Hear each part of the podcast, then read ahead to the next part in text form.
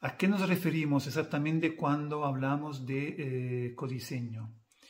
Este es un tema que a mí me apasiona especialmente porque siempre eh, me he preguntado sobre la legitimidad y la capacidad real de eh, un diseñador o un equipo de diseñadores para alcanzar soluciones realmente válidas para una comunidad o un contexto que no conocen de primera mano.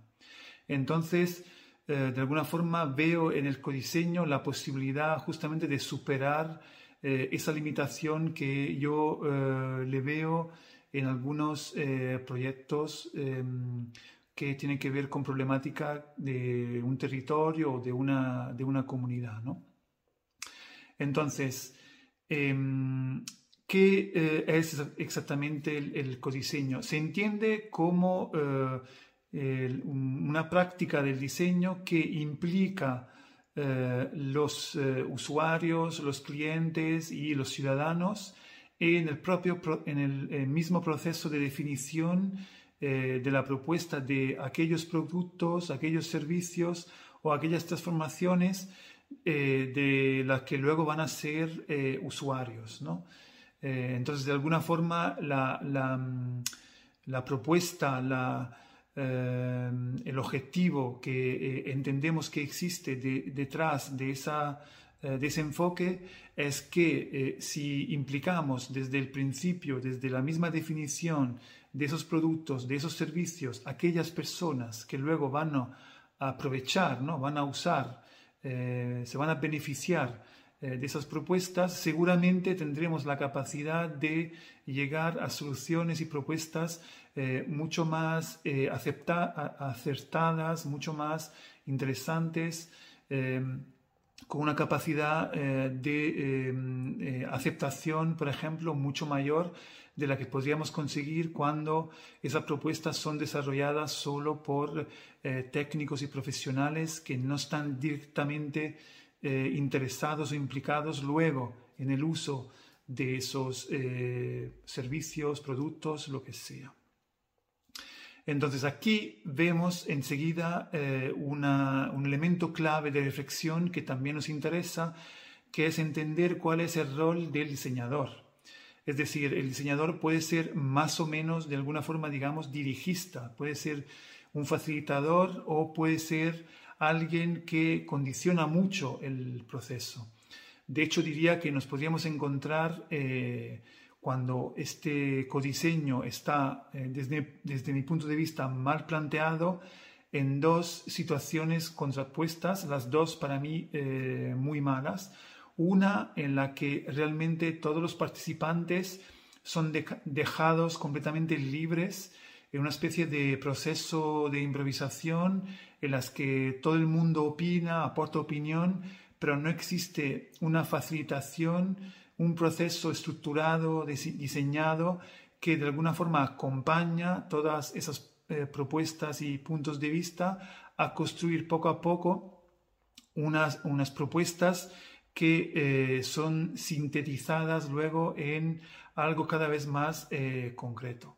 Esto por un lado. Por otro lado, nos podríamos encontrar la situación opuesta, en la que realmente el diseñador que facilita viene ya con eh, propuestas casi prediseñadas y trabaja eh, con los actores que participan del proceso simplemente para validar eh, esas ideas iniciales que trae ya desarrolladas de, antes. ¿no? Entonces, en este caso vemos que, yo diría, en los dos casos vemos cómo no estamos siendo capaces de provocar la que podemos llamar inteligencia colectiva, es decir, en las que sea el diseño, sea, perdón, el conocimiento profesional de quien lidera el proceso sea el conocimiento situado, es decir, de las personas que participan, que conocen de primera mano la problemática, estén, digamos, eh, colaborando para alcanzar eh, algo que eh, no existía de forma individual o separada. ¿no?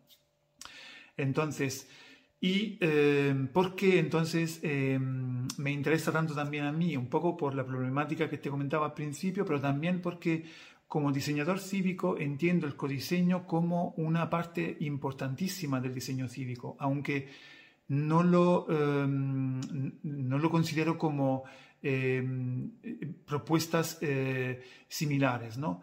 Eh, lo que quiero decir es que para mí el codiseño está incluido dentro de un proceso de diseño cívico.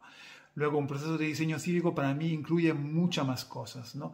Y una que te quiero recordar, ya que estoy, lo aprovecho, es que para llegar a ese proceso de codiseño hay todo un trabajo previo que hay que hacer que también los diseñadores cívicos tenemos que definir, tenemos que plantear y tenemos que eh, facilitar, que es todo el proceso justamente de eh, engagement, de implicación, de conseguir que esos actores participen y vengan al proceso luego de codiseño con el mayor espíritu de, eh, colaboración. ¿no?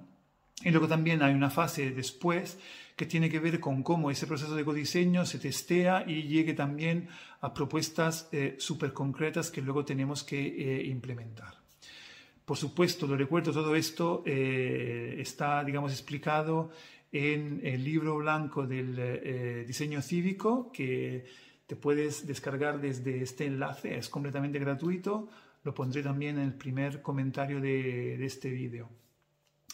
Y eh, te quiero recordar que eh, este vídeo forma parte de la serie diccionario de urbanismo en el que estoy, digamos, eh, sumando eh, vídeos que trabajan, que explican conceptos que creo son básicos para cualquier urbanista y eh, diseñador cívico.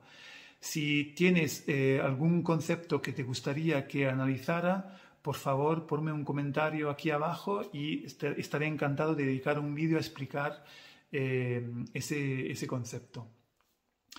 Em, te quiero recordar quién soy, que no me he presentado al principio. Yo soy Domenico Di Siena, soy el mayor experto en eh, diseño cívico y estoy con una misión que es em, conseguir promover eh, la profesionalización del diseño cívico, del diseñador cívico y evitar que eh, los procesos de urbanismo participativo realmente caigan en manos de eh, personas poco profesionales que eh, simplemente improvisan y, terminan por eh, desarrollar procesos malos con malos resultados que de alguna forma descreditan este tipo de prácticas que son muy valiosas para justamente cualquier comunidad y cualquier territorio, pero necesitan realmente que estén eh, cuidadas y gestionadas por em, profesionales.